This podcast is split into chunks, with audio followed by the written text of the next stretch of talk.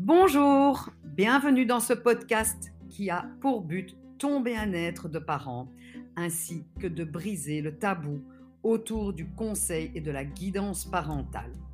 Je ne le dirai jamais assez, c'est ok de se faire guider ou conseiller. Il n'y a pas de honte à avoir à ne pas s'en sortir avec ses enfants. C'est bien pour cette raison que les guides et les conseillers parentaux existent. Alors, es-tu prêt à reprendre le rôle de capitaine de famille?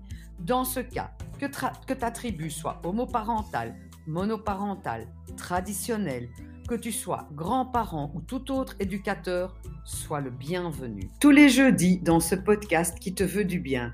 Belle écoute à vous tous. Comme je te dirai tout le long de ce podcast, je veux absolument que tu retrouves le plaisir d'être parent. Dans les deux premiers épisodes, je t'ai demandé de réfléchir au concept de poser systématiquement la question suivante. Que veux-tu exactement quand tu demandes quelque chose à tes enfants? Et ensuite, est-ce que tu as suffisamment du temps, de l'envie, de la volonté et de l'énergie pour mener à bien ta demande? Avant le concept du cadre, je te livre encore une idée. Tu as sûrement dû te rendre compte que très souvent, tes demandes se terminaient en conflit. Et parfois, cette tension peut être créée par une lutte de priorité non consciente.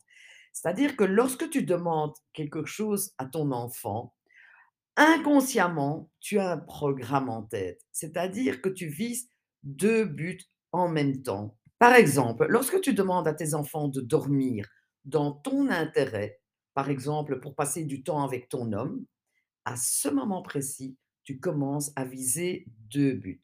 Le premier, que tes enfants dorment. Dans ton programme, c'est logique. Et le deuxième but, de passer du temps avec ton homme. Lorsque, par exemple, lors de fêtes de famille, tu demandes à tes enfants de se tenir correctement à table dans un autre intérêt que juste leur éducation. Par exemple, pour profiter de ce moment avec les autres adultes. Et la fameuse lutte commence, car ce fameux soir, ils ont décidé de ne pas dormir, et lors de ce fameux dîner, ils ont décidé de ne pas se comporter correctement. Et évidemment, le cercle vicieux est entamé. Tu te mets en colère, ils s'endorment pas, tu rates ta soirée avec ton homme, et pendant le dîner, tu te fâches, tu te mets aussi en colère, et dans les deux cas, tout le monde est perdant. Tu l'auras compris, courir deux buts en même temps mène souvent au conflit, et la plupart du temps, sans le résultat escompté. Le petit conseil que je te donne avant de passer à comment mettre le cadre, c'est qu'il va falloir que tu priorises, car la lutte commence très souvent lorsque tu veux combiner éducation et confort. Dans nos deux exemples, ce serait soit de faire dormir les enfants, soit de passer du temps en couple, soit de les tenir à table, soit de passer du temps avec les autres. Si pour toi faire dormir les enfants ce soir-là est une priorité, prends tout le temps qu'il faut pour mener à bien cet âge. Et si tu veux que tes enfants... Et c'est tout à fait OK de passer en mode confort et de proposer à tes enfants, à l'heure d'aller dormir, de juste rester dans leur chambre ou sur leur lit. Ils sont pas obligés de dormir, ils peuvent lire ou jouer, mais pas venir te déranger et tu passes une soirée correcte. C'est vrai, ils s'endormiront un peu plus tard, mais tu auras eu ta soirée. Et c'est pareil pour le repas de famille.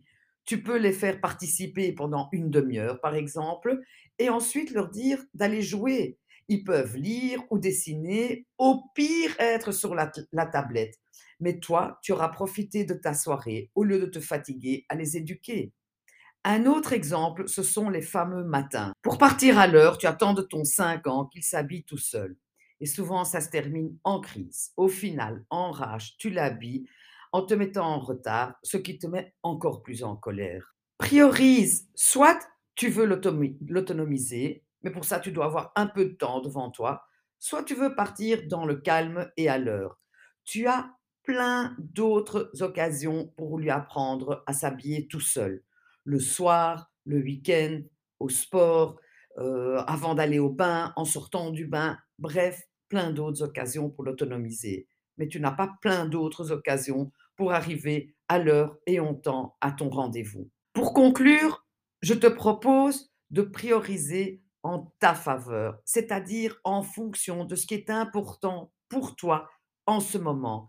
Et généralement, ce qui est important pour toi, c'est ce qui est important pour tes enfants. Merci de m'avoir écouté et bonne semaine parentale à toi. Et rappelle-toi, l'éducation t'appartient.